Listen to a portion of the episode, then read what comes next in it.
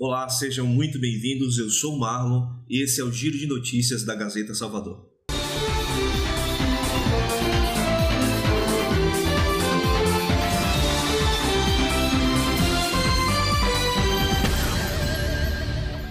O ministro Paulo Guedes afirmou que o governo vai fazer remanejamento de recursos para criar as condições para que sejam feitos investimentos públicos sem furar o teto dos gastos, que é a regra que limita o crescimento das despesas da União. Guedes não entrou em detalhes quanto ao que será remanejado. Álvaro, você quer comentar alguma coisa sobre essa fala do Guedes? Olha, Marlon, na verdade esse teto de gastos ele foi estabelecido, né, uh, ah, para frear essa, essa, essa imoralidade que, que a gente já vê muito claramente nessa, nessa administração do orçamento. A gente tem aí que, assim, uma das prerrogativas do Congresso é que ele controle o orçamento. Né? Mas isso é sempre incontrolável. O, próprio ministro Paulo Guedes começou a dizer assim, ó, já que o teto está é, não está dando, né? Então vamos trabalhar o piso, né? Então, sobe o piso, então o, o teto é uma coisa para poder segurar a coisa. Então vamos trabalhar cortando o piso, porque o problema é o piso mesmo. O problema é, é, é privilégio que não deixa de cortar. O problema é orçamento com um monte de coisa, né? Esse lobby, inclusive, do pessoal do funcionalismo, né? que, que funciona muito bem, o funcionalismo muito bem representado no Congresso, né? Só não tem realmente a representatividade do povo. Né? O Congresso está sendo representado em, em várias. É, quer dizer, tem a bancada da bala, tem a bancada é, do agro, tem a bancada dos, dos, funcionários públicos, mas a gente só não vê a bancada realmente do povo. Né? Você tem um ou outro ali que, que quer cortar privilégio, fica essa turma aí, Lobo Solitário, né? o Álvaro Dias, o Marcel Van Hatten, é uma turma aí que fica meio solitária no meio do caminho, querendo cortar as coisas, ou seja, diminuir esse piso. Né? Enquanto isso, fica nessa discussão de teto, se vai subir o teto, se o teto. Eu acho interessante que o, Guedes chegou e disse assim: olha, que esse teto é para é, é, segurar um, é, a dignidade, né? Porque a dignidade, na verdade, ela já não existe, né? Já não existe na forma como, como se trata a coisa pública. Então, o problema é, é exatamente porque fica se tentando segurar uma coisa que não se segura na base. O Ministério da Justiça enviou à Procuradoria-Geral da República e ao STF documentos relativos ao suposto dossiê com dados dos servidores públicos opositores do governo Jair Bolsonaro. O documento é o mesmo que já foi entregue na última semana à Comissão Mista de Controle das Atividades de Inteligência do Congresso Nacional.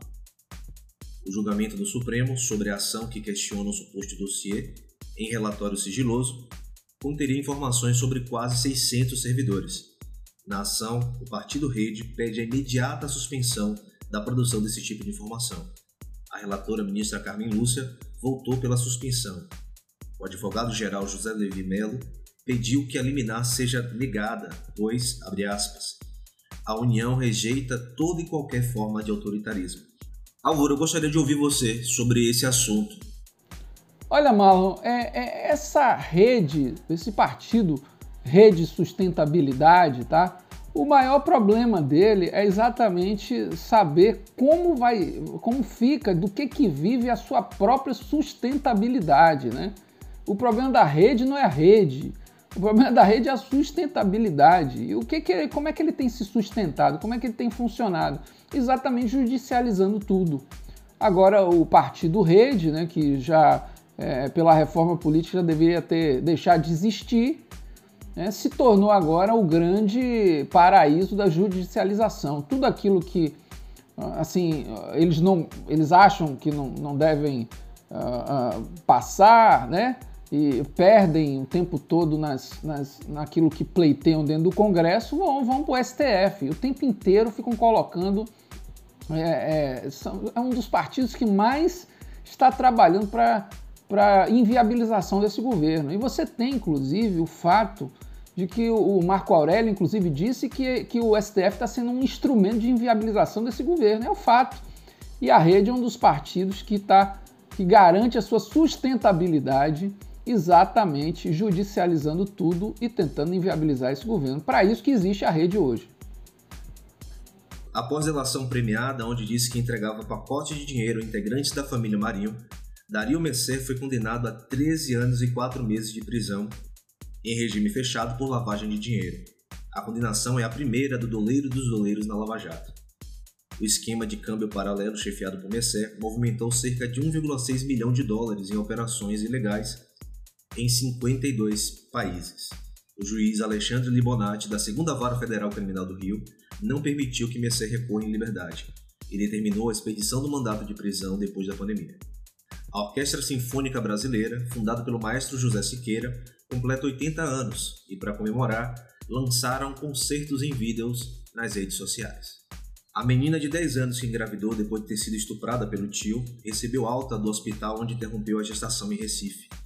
A data e o destino da criança não foram revelados. O governo do Espírito Santo informou que vai oferecer proteção para a família e para a criança quando elas retornarem ao estado. O tio, acusado de estuprar e engravidar a menina, foi preso em Betim, Minas Gerais, nesta terça-feira. Ele esteve foragido e, segundo o delegado, admitiu informalmente abusos contra a menina. O Ministério Público do Espírito Santo disse que ofereceu denúncia à justiça contra o homem.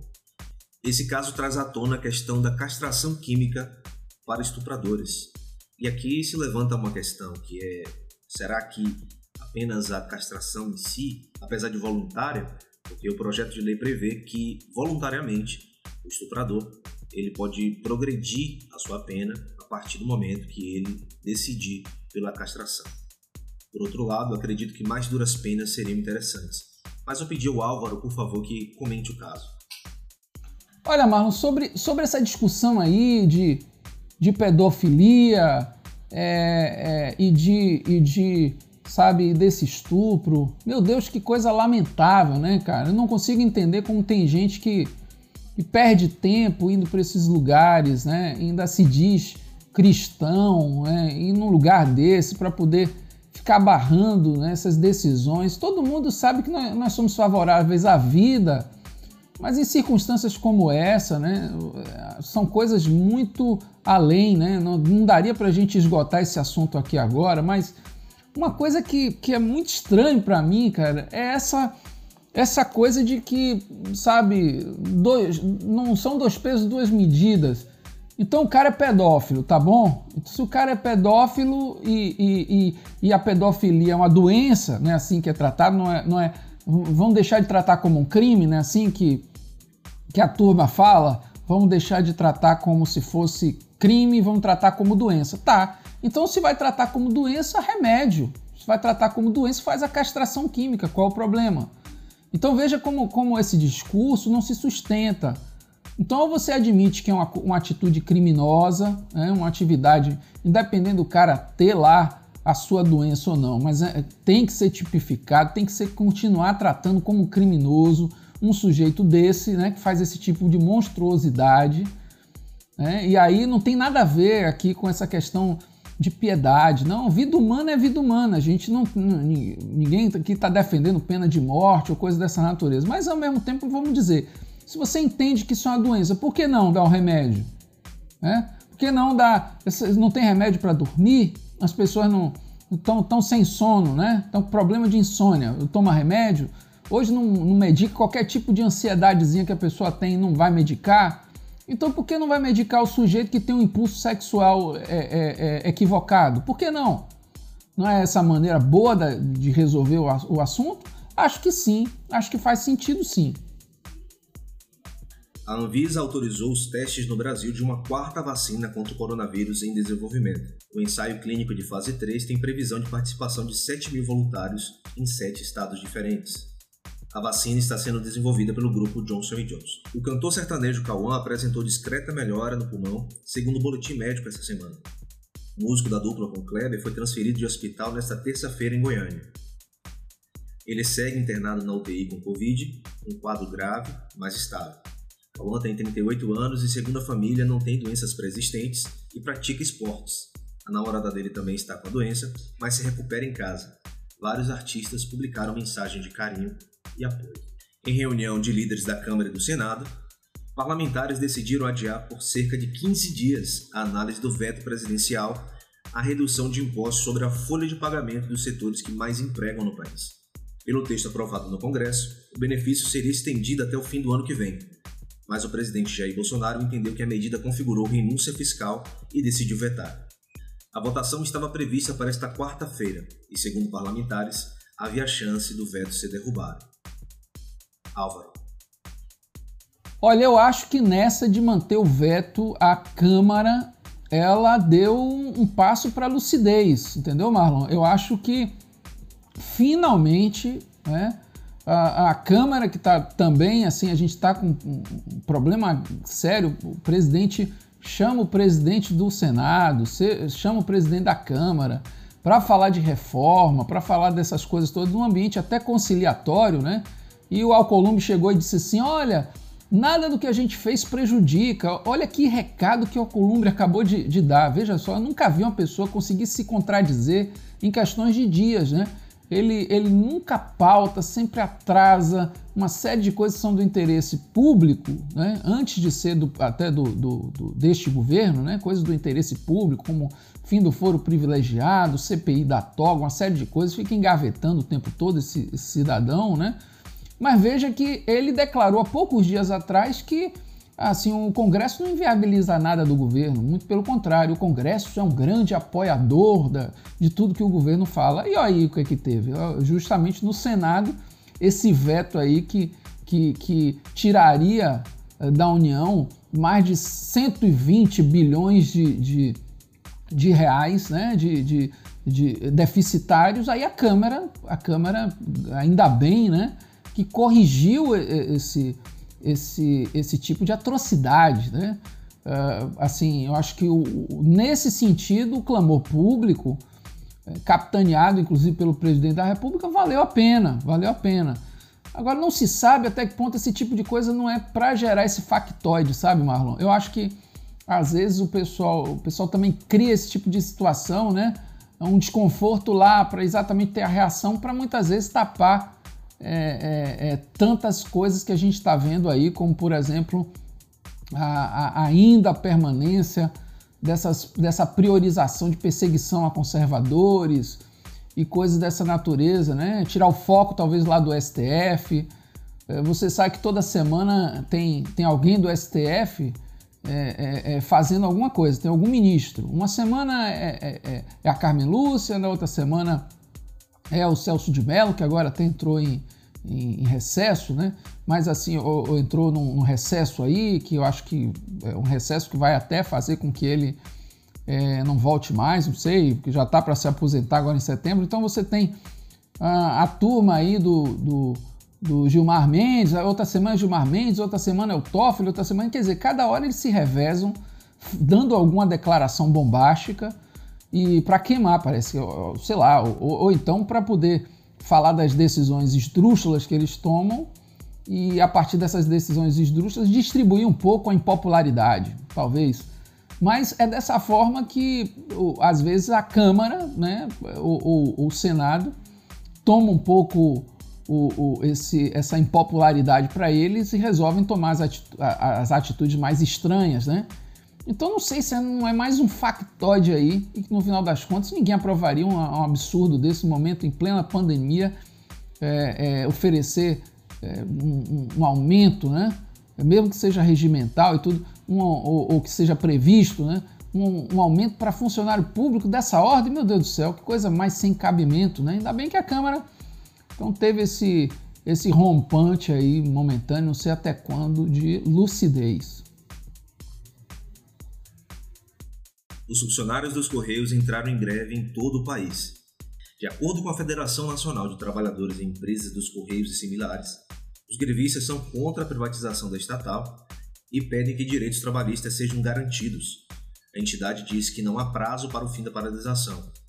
Os Correios divulgaram nota sobre a decisão da categoria. Parece que ninguém está querendo abrir mão do Vale Peru. O governo busca o meio termo para estender por mais tempo o pagamento de auxílio emergencial a desempregados informais afetados pela pandemia. O presidente Bolsonaro disse em cerimônia no Planalto que o valor atual de 600 reais é muito, mas a proposta de 200 é É pouco. Ainda segundo Bolsonaro, o assunto foi tratado em um café da manhã nesta quarta-feira com o presidente da Câmara, Rodrigo Maia. Os deputados derrubaram o veto de Bolsonaro a um trecho do projeto que obriga o uso de máscaras em escolas, comércios e igrejas. Se os senadores confirmarem a derrubada, o uso passará a ser obrigatório.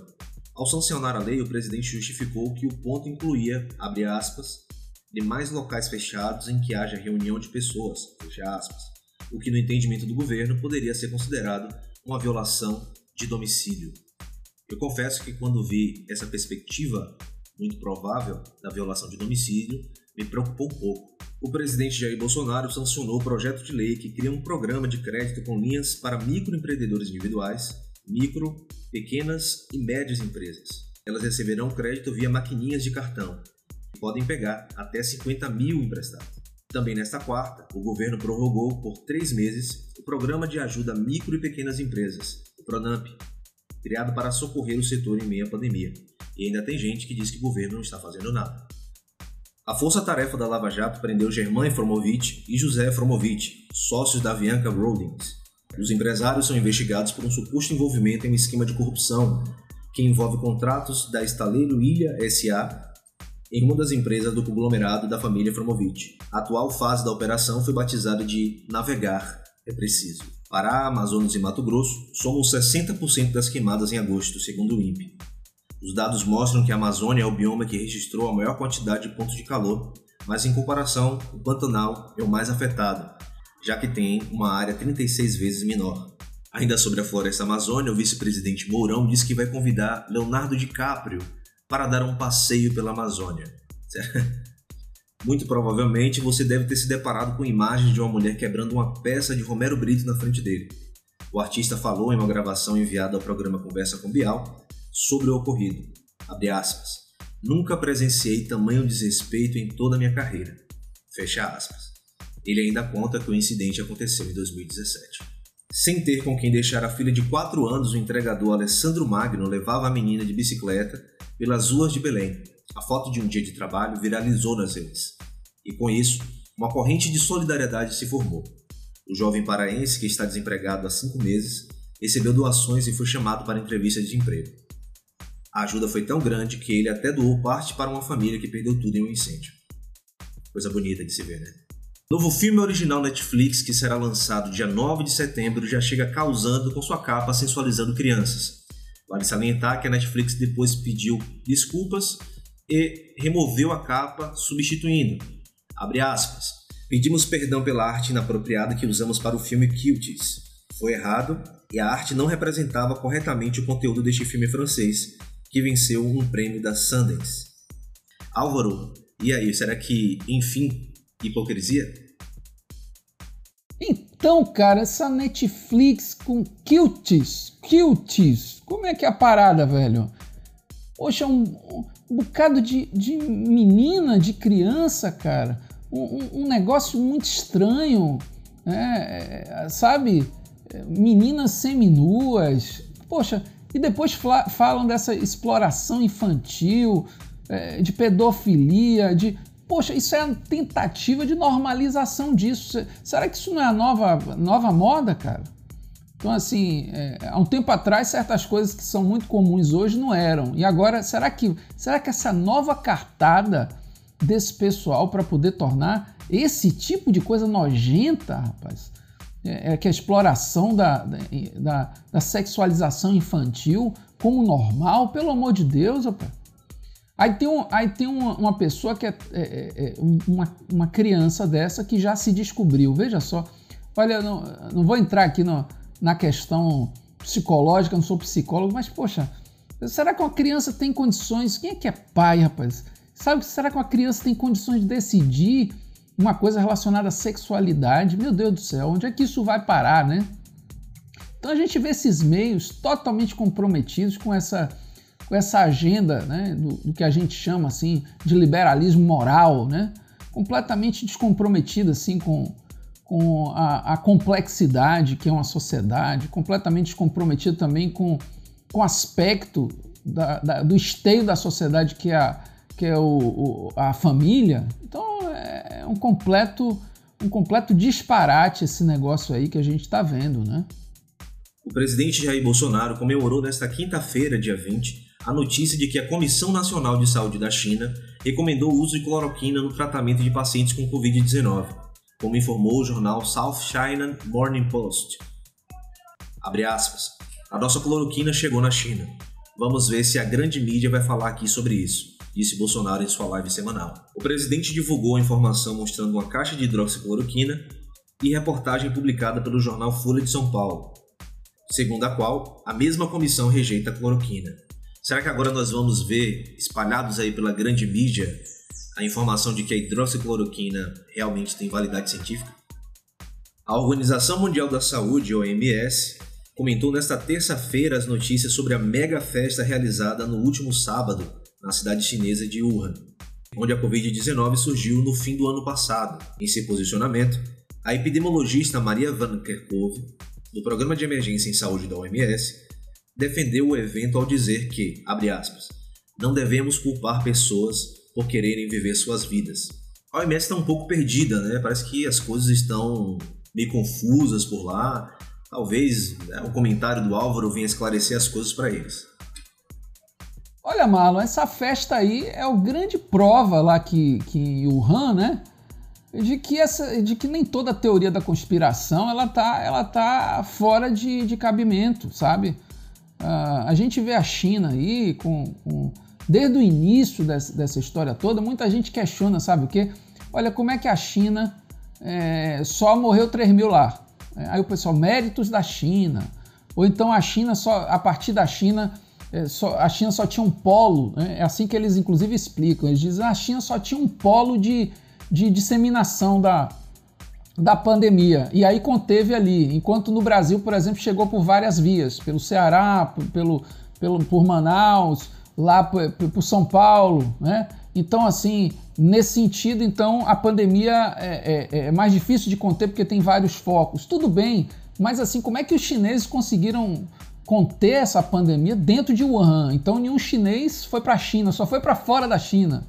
Então isso, tá, isso, é muito estranho, né? Eu não entendo como ninguém questiona esse tipo de coisa. Então a China é, e, e esse atraso que a OMS deu, né, de, de proclamar que a coisa realmente era desse jeito, quer dizer, a OMS está um, tá um fracasso na, é, na, na, na, na, condução das informações que, que não tem tamanho, né? Então não tem mais credibilidade absolutamente Nenhuma, nenhuma, nenhuma.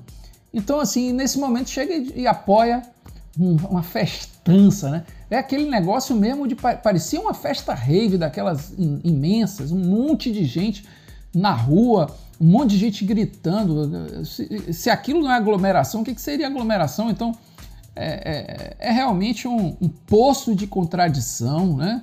Um, um absurdo, um absurdo. Então é isso, meus amigos. Não se esqueçam de se inscrever no canal, deixar o seu curtir e comenta aí embaixo. Não se esqueça de ativar o sininho para poder receber sempre em primeira mão os nossos conteúdos. Até mais.